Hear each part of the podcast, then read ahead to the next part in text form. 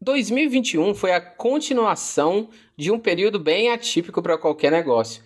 Depois de um 2020 marcado pelo menor nível de consumo de combustível em oito anos, 2021 começou o ano com uma promessa de melhora. No fim das contas, como foi 2021 e o que esperar de 2022?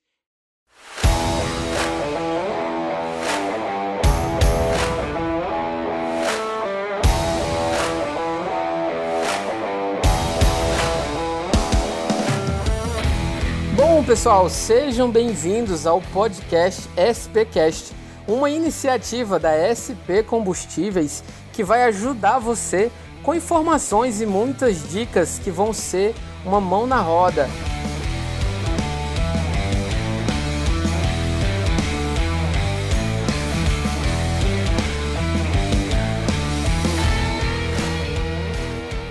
Hoje eu vou conversar com o Kelsey e o Márcio da SP Combustíveis sobre o que rolou em 2021 e o que vem aí em 2022. Kelsey, se apresenta pra gente.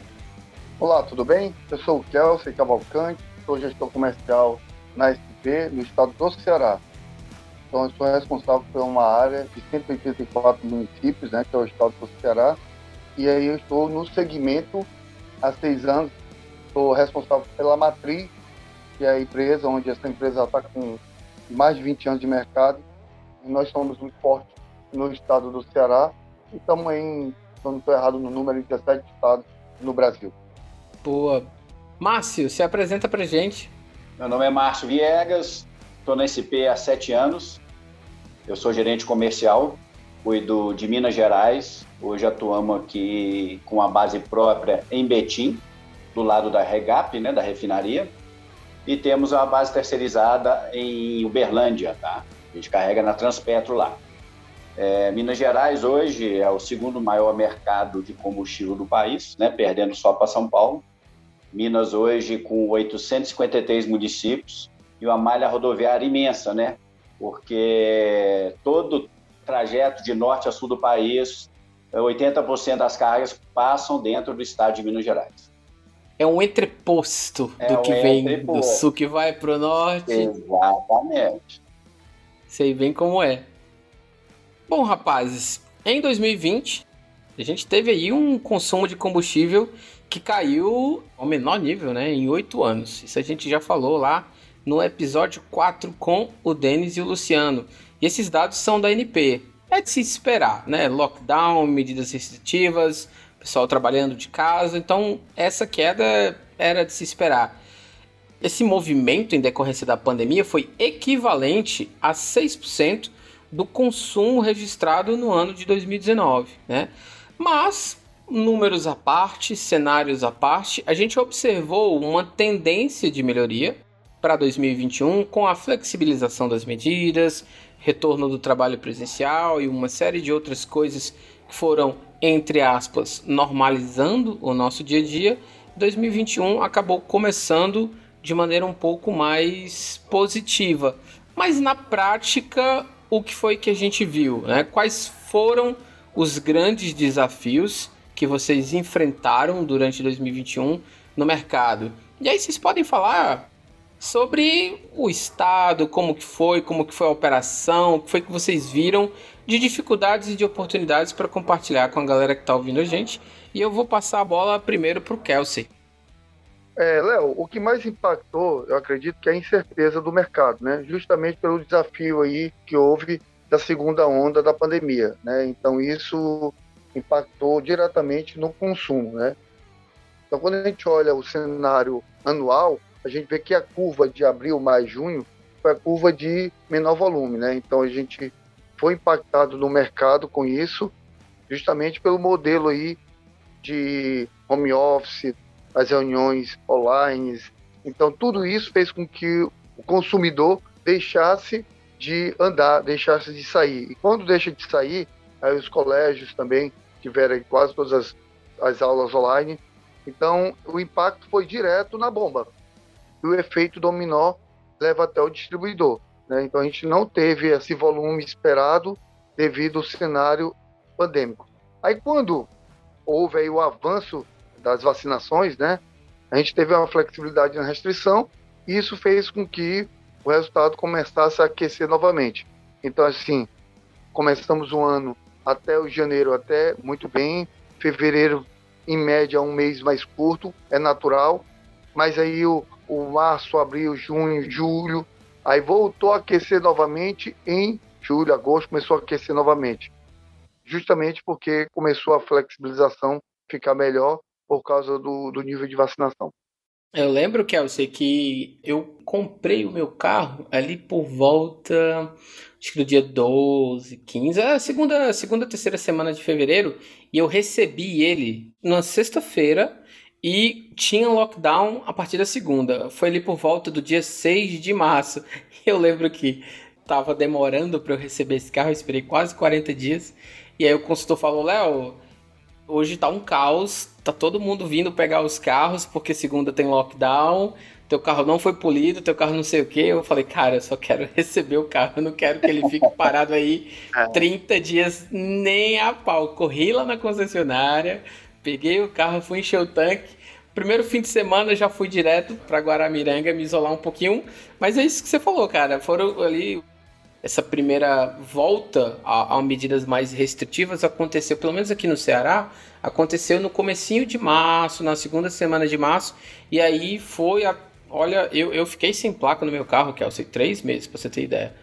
Mas é bacana essa, essa imagem que se traz pra gente, porque a gente consegue entender o que foi que aconteceu, né? Para quem está ouvindo a gente, uma parte é até bem óbvia, né? Medidas restritivas, sem trabalho presencial, sem escola presencial, o que é que acontece? Poxa, a quantidade de carro na rua diminui absurdamente, né? Então, o consumo diminui. Eu tenho um dado aqui, que é o que eu, eu tenho anotado ainda do, do outro podcast, sobre a queda no consumo, né? O, a gasolina e o etanol registraram em 2020 em relação a 2019 até 14% de queda no consumo ali no começo do período, né? Então, nossa, se você parar para pensar só no etanol, uma queda de 15% no período, né, ali no ano de 2020 em relação a 2029, não parece nem tanto, né? Eu acho que a gente que está na ponta deve ter sentido isso até mais, mas outros tipos de combustíveis, como o querosene da, de, de aviação, chegou a cair 50%. Então, assim, é, eu recomendo que vocês deem uma olhada no preço das passagens aéreas, como é que tá. Então, assim, muita coisa foi impactada e é bacana que você traga isso pra gente, essa, essa movimentação, porque ajuda a gente a entender do, do lado daí que a gente não vê, né? A gente vê o preço na bomba, os carros na rua e as notícias, mas a gente não tem como entender, como saber um pouco do que rola no, no backstage dos negócios, né? É, números eles trazem uma realidade pra gente, né? Mas é parte da realidade. Como foi vivenciar esse período? Como foi que foi ver os postos funcionando nesse cenário? Como que foi para os clientes da SP? Conta um pouquinho mais sobre isso. Como você sabe, nós somos um estado, o Ceará, Fortaleza principalmente, é um local turístico, né? Então tem um impacto muito grande. Você colocou muito bem, Léo. Colégio fechado, faculdades, né? Trabalhos home office das reuniões online, isso tudo impactou. E a ida ao mercado para visitar os postos, ela era assim, era um cenário triste, porque principalmente no período da grande queda mesmo, né, que foi o período da segunda onda aí, onde o revendedor ele teve que fazer uma, uma mudança da jornada do quadro dele, teve que antecipar férias, fazer uma adequação do quadro dele justamente para o cenário atual. Em alguns casos, até demissões foram feitas porque não tinha como manter. Então, como a gente é um estado turístico, isso também impacta muito, porque nós temos aí as locadoras que usavam os carros para poder fazer esse, essa movimentação e não tinha, né? não tinha a movimentação. E aproveitando, falando de números que você colocou muito bem, é, eu tenho até uns dados aqui, onde a gente teve um crescimento de 2019 para 2018, nós tivemos um crescimento de 6,5%. Mas quando a gente vai de 2000, entre 2020 para 2019, nós não tivemos crescimento. Nós fizemos o mesmo número quando estou falando do cenário Ceará, o mesmo número em relação a 2019. Então, assim, a expectativa de resultado de 2020, ela foi frustrada devido a essa questão da pandemia. Em 2021, a gente também manteve a mesma linha de 2020. Então, acabamos mantendo o mesmo volume, apesar que nós somos um, um, um produto teoricamente primário, mas a gente manteve o mesmo volume de 2021, encerrando, igual a 2020. Né? Então, nosso crescimento foi só de 2018 a 2019 que a gente teve o crescimento. Aí é, estagnou esse crescimento devido ao cenário pandêmico. É isso que a gente está falando aqui, né? Não, não é segredo para ninguém e é importante tratar com naturalidade, né? Aconteceu, a gente sabe dos impactos, a gente já discutiu bastante tudo o que aconteceu durante esse ano, até em outros episódios, né? Então não é segredo que a gente está falando aqui. Mas o Ceará, embora seja um estado turisticamente muito forte, quando a gente pega o um mapa, né, a gente é meio que a ponta. Então, a uhum. gente é destino final, né? Agora eu quero saber do lado do Márcio como é tá no meio do olho do furacão. Quando putz, pega o mapa aí do Ceará, você que está ouvindo a gente, abre aí o Google Maps, mapa do Ceará não, mapa do Brasil, pega o Google Maps e vê Minas Gerais. Cara, Minas Gerais é escoamento para praticamente tudo que sai do Rio, que sai de São Paulo, que sobe de Porto Alegre do sul para o Nordeste, que desce do Nordeste para o sul, que vai do Sudeste para a região Norte. Cara, é assim, é um grande hub, né? Então, como que foi, Márcio, vivenciar um pouco disso, estando aí em Minas Gerais? É, olha, só complementando, realmente Minas Gerais, ela, devido né, estar quase central no país, ela sofre influência de vários estados com divisa, né? Então, assim, o sul de Minas, totalmente São Paulo, sabe? Aí você pega para a zona da mata ali, já, já influência do Rio de Janeiro, mas muito forte, inclusive em sotaque, é impressionante. Triângulo Mineiro, né? Já indo para o lado de Goiás, né? O norte de Minas, lá para Bahia, né? Você pega o Vale do Aço ali em direção ao Espírito Santo. Então, assim, é muita influência, tá? É muita influência dentro do estado. E essa pandemia, dentro do, do ano passado, vamos falar assim, é, gerou várias incertezas. Eu acho que, igual o Kelsen falou, foi várias incertezas do que iria acontecer né, de março até julho, né, que foi o, o, a, onda, a segunda onda da pandemia. Caiu o volume, igual você falou, tá, de etanol e gasolina devido né, aos lockdowns, então não tinha faculdade, não tinha escola de menino, não tinha é, várias outras, né? Não tinha turismo, né? Que Minas também tem um turismo, né? São as cidades históricas de Minas. Então, assim, cidades fechadas. E o que nos ajudou foi um potencial muito grande no diesel, porque os motoristas, né? Os caminhões não pararam. Eles continuaram fazendo as entregas. Eles foram uma categoria que não pararam em momento algum.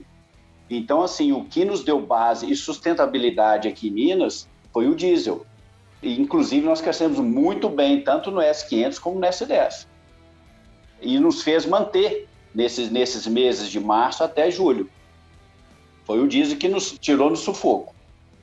É, eu tenho aqui o dado anotado, né, que o mercado geral para o Brasil, o mercado global brasileiro, digamos assim, o diesel teve uma alta de 0,3%, né? Só que o diesel é, corresponde a 43,5% do total de litros, né, do volume de litros que é comercializado no país. Então, assim, é ainda a grande parte do mercado brasileiro de combustíveis é o diesel. Sim. E aí é fácil da gente lembrar que o Brasil ele é um país predominantemente rodoviário. Né? A estrutura do desenvolvimento do Brasil veio de rodovia de A para B, levando o que tem que ser levado, né? Aqui no Ceará a gente tem a, a famosa 116 que vai bater lá no Rio Grande do Sul, né? Que corta o país. Uhum. A gente tem a Transnordestina, né? Acho que Transnordestina, Transamazônica,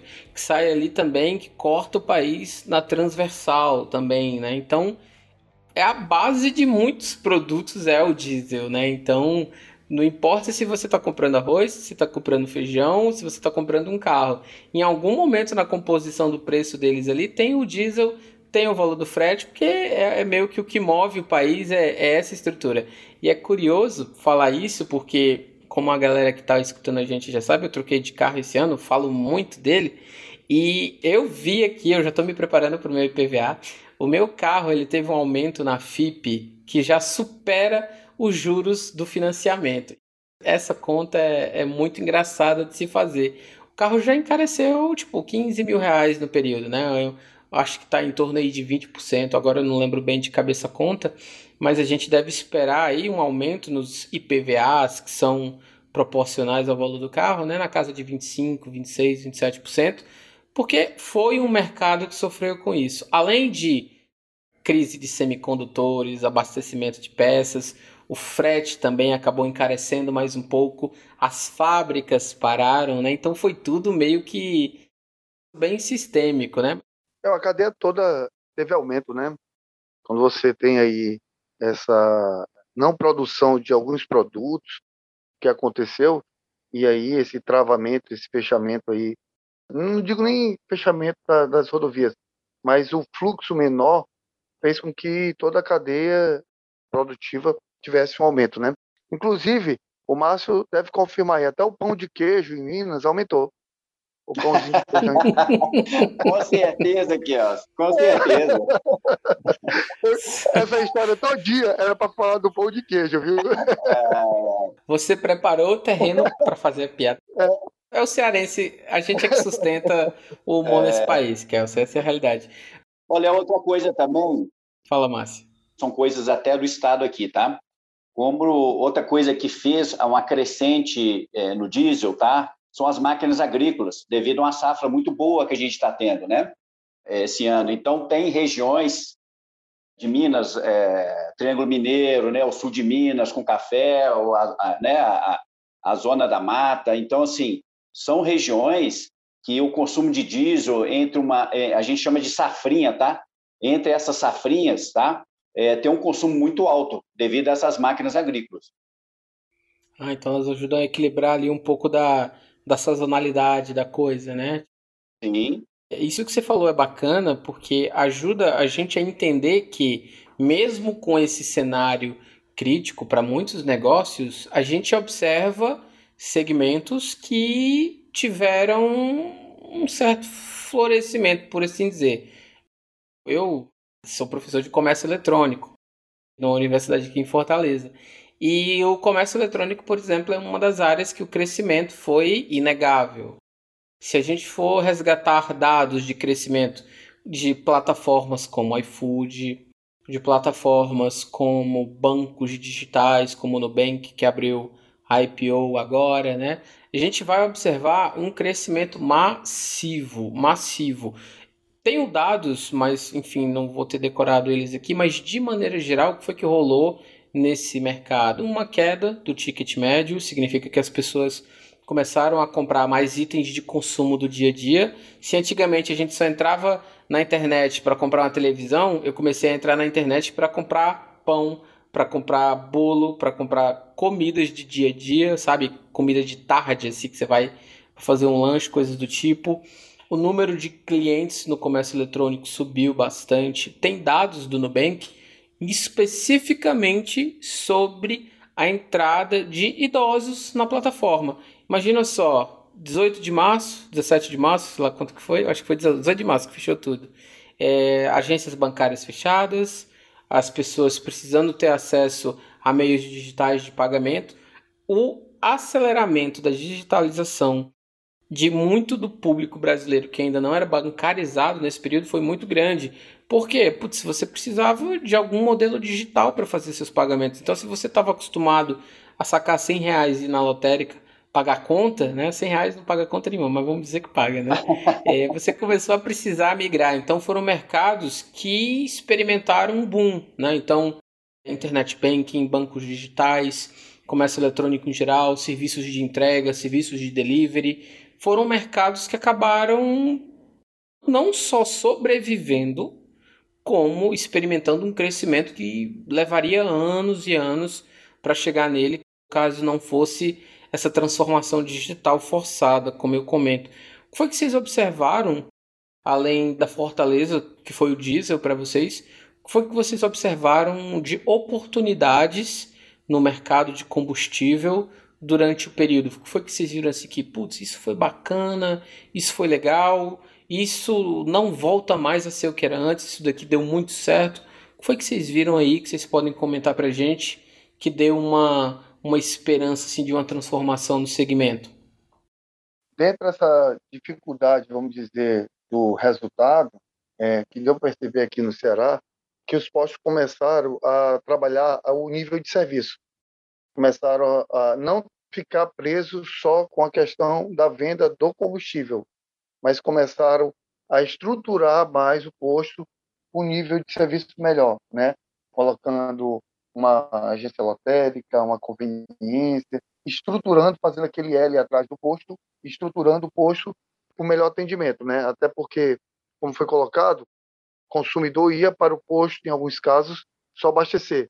Então, o, o proprietário tendo aquele imóvel, vamos dizer, passivo, sem uso, então, em alguns casos aqui no Ceará, começaram a ter esse trabalho de melhoria de níveis de serviços no atendimento, até porque é necessário hoje ter essa melhoria, que é, é algo que é inerente e não tem outro caminho, né? É o caminho hoje é você ter é um preço competitivo ou então pelo menos um preço modal da região e um serviço aí de qualidade para poder atrair o cliente.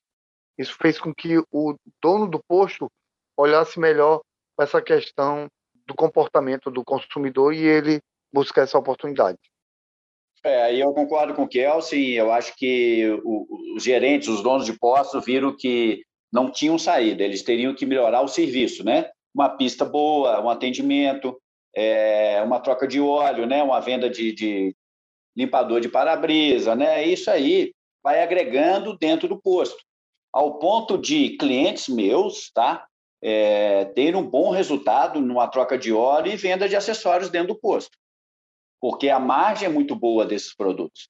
Né? E a gente via que os clientes estavam ali e eles não queriam estar rodando. Como eles já estavam abastecendo, Correto. se você começasse a ofertar e oferecer né, na pista, eles iam comprar, porque muitos do, do, da população estavam com medo, né? eles não queriam rodar muito.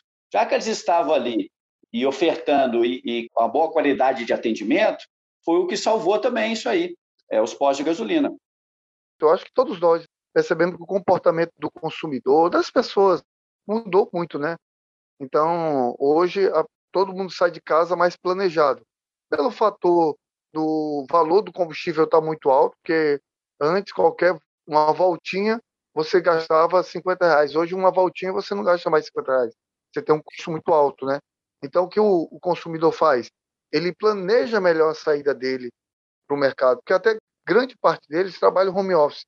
Então, assim, tem reunião online, como a gente já colocou aqui, né? Então, ele planeja melhor a ida dele ao, ao mercado e aí ele sai, como o Márcio colocou, ele aproveita o posto mais próximo de casa, o posto que gera uma confiabilidade melhor para ele, que tem todo esse nível de serviço ofertado para facilitar essa questão da volta para casa, porque ele vai e volta e atende toda a necessidade dele num único local. Eu vou até comentar aqui o caso do meu pai. Meu pai é um senhor, um senhor abusado, né? Meu pai está com, acho que 61, 62 anos. Eles abastecem em um determinado posto perto daqui de casa, que é o único posto na região que tem aquela bomba de encher pneu, né? Aquela bomba. Calibrador. Calibrador que tem o calibrador na, na, na, estação da bomba, sabe? É, tem, beleza, tem aquela que fica lá no canto, jogada no canto do posto, mas tem calibrador em cada estação de bombas. Meu pai só coloca gasolina no mesmo canto, porque sempre que ele pede para abastecer, ele fala: olha, calibre os pneus aí para mim e tal. E como tá ali no, na mesma estação, o que, sei lá, o que em outros postos é ver água, ver o para-brisa, alguma coisa do tipo, para o meu pai é calibrar os pneus. E para mim isso é um exemplo que é tão assim porque, cara, é tipo, meu pai abastece no mesmo posto há três anos por causa disso. E aí ele fala, nunca tive problema com a gasolina. eu calibro o pneu, o posto é bem iluminado, o posto é novinho. Por que eu vou mudar de posto? É isso aí. Pra quê? Entendeu?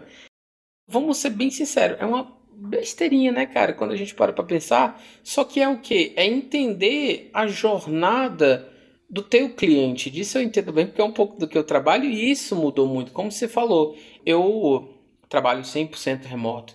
Eu coloco gasolina a cada 15, 20 dias. O que é que vai me fazer ir num posto entre esses 15 e 20 dias?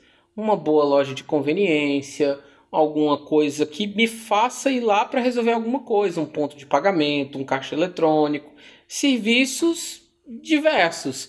E se antes uh, um dono de posto podia se dar o luxo de estar tá com a loja fechada, a loja de conveniência fechada, digamos assim, hoje isso começa a mudar um pouco mais, começou a ficar um pouco mais difícil e é uma oportunidade de, diferenciar um pouco, de trazer serviços de manutenção que são mais simples, como a troca de óleo, coisas como troca de fluido, que é fácil de mexer ali, você abre o motor e consegue repor algumas coisas, não tudo, porque né, motor quente, aquela coisa todas as vezes não pode mexer muito, mas é uma coisa diferente.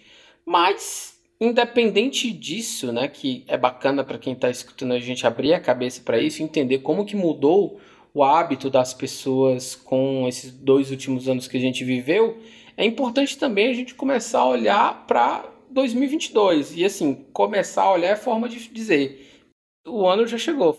Eu tenho uns dados aqui que eu acho que você também tem aí. De 2020 para 2021, e olha que a gente não terminou o ano ainda, nós tivemos aí um crescimento de 528 postos, né? Isso olhando o cenário Brasil, né? Que você olha 2020 foram 41.816 postos e 2021 nem fechou o ano, está em 42.344, né? Você pode pesquisar aí. E quando a gente olha, são 528 postos. Então, isso também gera-se uma competitividade saudável para o consumidor porque, querendo ou não, o dono do posto vê nascendo mais um player de, ali próximo a ele, mais um concorrente, onde ele tem que uh, se adaptar ao cenário atual. Quando eu olho o Ceará, que eu tenho os dados aqui do Ceará, eu acho que o Márcio também tem, quando eu olho o Ceará, a gente vê de 2021 para 2020, cresceu 5,7% de número de postos, por 94 postos. Quando a gente vai para 2020 para 2019 cresceu 5,6%. Então, cresceu de 2019 para 2020, mesmo com pandemia, cresceu 5,6% de postos. Isso o estado do Ceará. E aí, quando você vai de 2020, com um cenário pandêmico, para 2021, com incerteza, ainda cresce 5,7%. Então, assim, como é um segmento primário, as pessoas precisam do combustível, da energia para rodar, né? Então, ainda tem aí é, investidores buscando a questão de aplicar no posto de gasolina. Em contrapartida, esses novos investidores que estão oxigenando o segmento, eles estão aí colocando níveis de serviço. Então, esse investidor, eu estou dizendo isso porque eu tenho exemplos de novos parceiros entrantes no mercado, e quando ele assume o negócio, ele coloca mais o nível de serviço ele entende que esse nível de serviço ele agrega valor para o resultado dele. Então, e, e, nitidamente o cara faz um estudo de precificação na região, entende o que, que é necessário para a região, se é uma padaria, se é uma conveniência, se é uma lotérica, se é um pet shop, se é uma, um salão de beleza.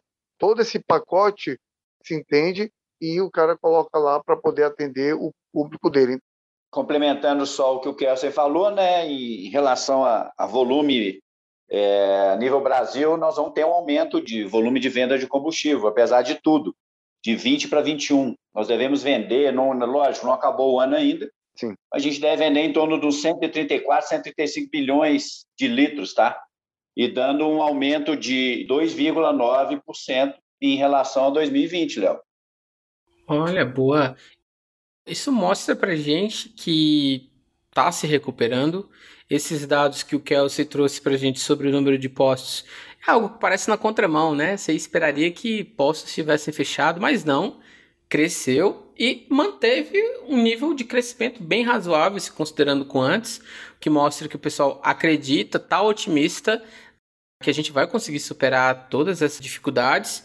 Isso que você falou, que é você de colocar é, pet shop em, em, posto de gasolina. Cara, eu moro aqui num, num bairro tá se enchendo de pet shops. Cara, é, a competição tá cerradíssima. E aí fica aqui a curiosidade para a audiência que um dos outros mercados que não foi afetado pela crise de maneira nenhuma é o mercado de pet shop, mercado de veterinária, acessórios para pets, ração, tudo isso se manteve em alta, porque é um perfil de consumidor que ou não foi afetado ou não abre mão desse consumo, porque é o animalzinho, porque tem um laço afetivo muito grande, então fica aí a, a curiosidade para você que está ouvindo a gente, ó, coloca aí uma, uma pet shop ali num quiosque perto do posto, do lado do posto, separa uma loja para pet shop. Isso aí, o que ajudou também a aumentar, Léo, viu que é também, porque eu acho que com o lockdown, às vezes a pessoa é solitária, né? E às vezes, para não ser solitário, né, comprou seu animalzinho de estimação, e eu acho que isso cresceu realmente nesse sentido, e muito, né? Demais. E com isso, os pet shops deslancharam, né? Isso.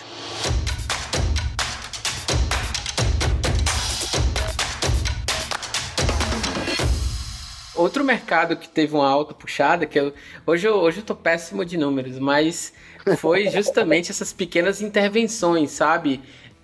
Pinturas em casa, pequenos reparos, sabe? Aquela parede que estufou e você olhava para ela estufando há seis meses, um ano, dois anos, e aí de repente você passa agora 24 horas dentro de casa olhando para ela e resolveu, resolveu consertar, né? é uma coisa que também foi muito mexida na pandemia. As pessoas começaram a cuidar um pouco mais das suas casas, né? então pequenas reformas, pequenos ajustes, isso também acabou sendo aquecido simplesmente pela quantidade de tempo que a gente passa dentro de casa, né? E óbvio, isso para quem acabou não sendo afetado diretamente com perda de emprego, desaquecimento da economia, alguma coisa do tipo. Aqui meu pai, cara, eu, eu brinco, eu, eu, falo, eu falo dando risada, mas é sério, tá? Meu pai trocou a piscina de lugar, cara. Meu, a piscina ficava no meio do jardim, ele botou no canto. Eu juro por Deus que eu tô falando sério. Parece brincadeira.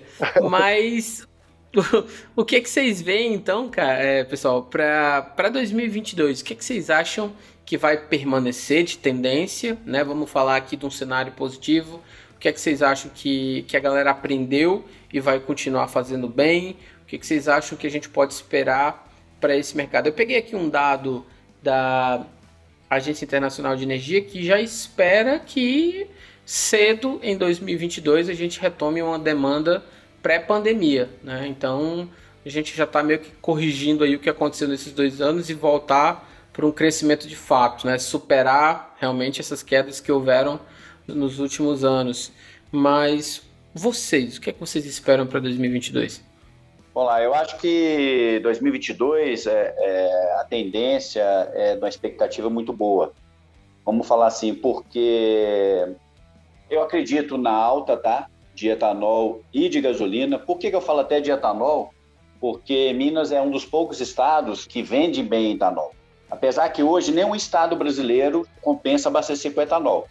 Só que devido até à situação né, é, é, crítica e financeira de, né, de alguns grande parte da população, ainda é aquela irrisório. Você põe 50 reais de álcool, o ponteirinho né, mexe um pouquinho mais. Então, na cabeça, no psicológico do consumidor, ele acha que tá, ainda está levando alguma vantagem nisso ali. Mas eu acredito na alta do, da gasolina do etanol para 2022, tá? Eu acredito ainda mais no diesel, tá? Já que está sendo até falado para 2022 uma grande safra no Brasil. O Brasil vai bater outro recorde de safra agrícola. Então, isso impacta muito né, no diesel, tanto como nas, nas colheitadeiras, tanto como no, no transporte, né? Que a nossa malha rodoviária é o nosso transporte, não tem jeito. Então, assim, eu acredito muito nesse aumento de combustível aí em 2022. É isso aí, eu acho que o Márcio colocou é muito importante. É, o que eu tinha já pontuado aqui, ou pelo menos já colocado para pontuar. É, a expectativa de retomada de crescimento ela é tangível, né? Todo mundo está buscando, justamente pelo cenário do avanço aí da vacinação. Quando a gente olha para a parte numérica aí, que o Léo Fit batido é bom, que hoje não tá bom não, mas ele é bom de número, né? Que é do Sebrae e tal, ele é filho do Sebrae, que ele falei, conhece números. Sou, sou, eu sei disso, eu, eu escuto você. Eu não, não vou. Acompanha mesmo. É, acompanha eu, mesmo. Vou, eu não vou falar que eu sou seu fã, não, porque senão você vai ficar muito empolgado e vai, vai ficar caminhando lá na beira-mar todo dia com o seu cachorro. Vamos lá. Mas assim, ó, é, olhando para o cenário, a expectativa era de retomada de crescimento, sim. Todos nós esperamos isso. Por quê? Porque quando a gente olha para o número de vacinação, e isso aparece todos os dias, né? A gente está aí com a primeira dose, com 75% da população brasileira com aplicada a dose. A segunda dose, 65%. Fora a dose de reforço que está vindo aí. Então, assim, a gente acredita muito nisso. Aqui no Ceará estava 67, se eu não estou errado no número, da dose completa. Mas o mais importante é entender o seguinte: com o avanço da vacinação, a expectativa ela é positiva para um cenário de retomada de volume. Então é muito importante isso. E o consumidor, voltando a colocar, ele já está se adaptando ao cenário. Então, as aulas já retomaram, quase 100% aqui no, no Ceará. Então, retomamos as aulas. Estou dizendo isso pela experiência própria das minhas filhas. É, elas queriam, já estavam adaptadas à, à, à aula online, só que o colégio determinou a volta às aulas. Então, tudo isso eu acho que a gente vai ter uma retomada de volume. E aproveitando, acho que o Márcio aí pode colaborar. Quando a gente olha para o cenário SP, mercado, e todos nós passamos aí por uma, olhando como um cenário surfista, né? A maré estava baixa, mas a gente estava passando aí a, a cera na prancha, né? Não sei se é cera, mas o grafite na prancha, aguardando aí o momento que a gente espera tanto, que é o 2022. A parafina, Kelsey, a parafina. Pensa no surfista fraco, viu, Márcio? Ave Maria. Como é que pode lá na cidade praiana o cara não sabe o que é parafina? É, eu tô aqui pra ajudar, eu tô aqui pra ajudar. Ah, eu fui no agora no final de semana olhar o pessoal surfando e eu não sabia o que era parafina, poxa, como é que pode? É, então, mas olhando esse cenário 2022, que a gente espera aí essa retomada de volume, o que que a SP e o Márcio pode colaborar? O que que a SP fez aguardando essa evolução? Isso ela vem se preparando para o mercado 2019, 2020, 2021 é a gente aí tem a, a, o lançamento que foi feito da SP Super, que é a nossa gasolina aditivada, né? Que está no nosso site aí, está na nossa plataforma. A gente tem aí um site bem mais completo, bem mais robusto. Você consegue ver muita coisa no nosso site, né? Então, o consumidor aí, o, o cliente, o parceiro que pensa em abrir um negócio, ele pode ir lá no site, ele vai ver muita informação. A gente fez uma estrutura aí de comercial, um suporte comercial para ter uma estrutura de apoio comercial via call center muito estruturado, né? A gente pegou aí todo uma estrutura, capacitou, contratou, estruturamos e capacitamos pessoas justamente para poder atender o mercado. Então a gente tem uma área lá de suporte muito boa, certo? Então isso ajudou. Quando a gente olha a retrospectiva aí do nosso cenário, a gente também fez aí 2019 para cá, a gente está mudando as nossas imagens do nosso post, né? A gente está com uma imagem mais leve, mais iluminada. Está mais clean, lançamos né, é, é, a Special, né, o, o que, ó, você pode falar da nossa loja de conveniência. Olhando justamente isso, Léo, o cenário que a gente está falando, eu preciso estar tá mais atraente para o consumidor.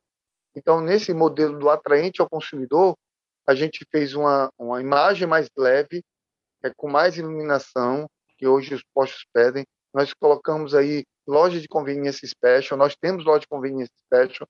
Você aí, parceiro, que quer ter uma loja de conveniência special, vá lá, entre no nosso site, você vai ver que tem a loja de conveniência special para todo tipo de bolsa e para todo tamanho.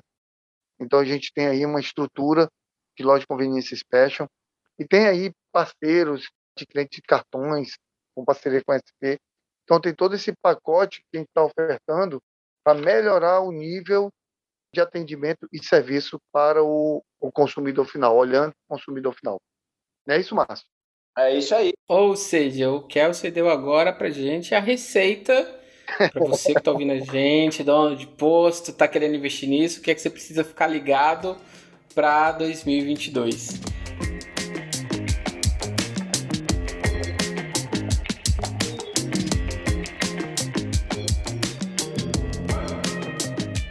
Lembrando que esse é o SP Cash, um oferecimento da SP Distribuidora. Confira os nossos episódios anteriores para conhecer um pouco mais sobre o universo do mercado de combustíveis, saber um pouco mais sobre como cuidar do seu carro e conhecer os nossos outros participantes incríveis.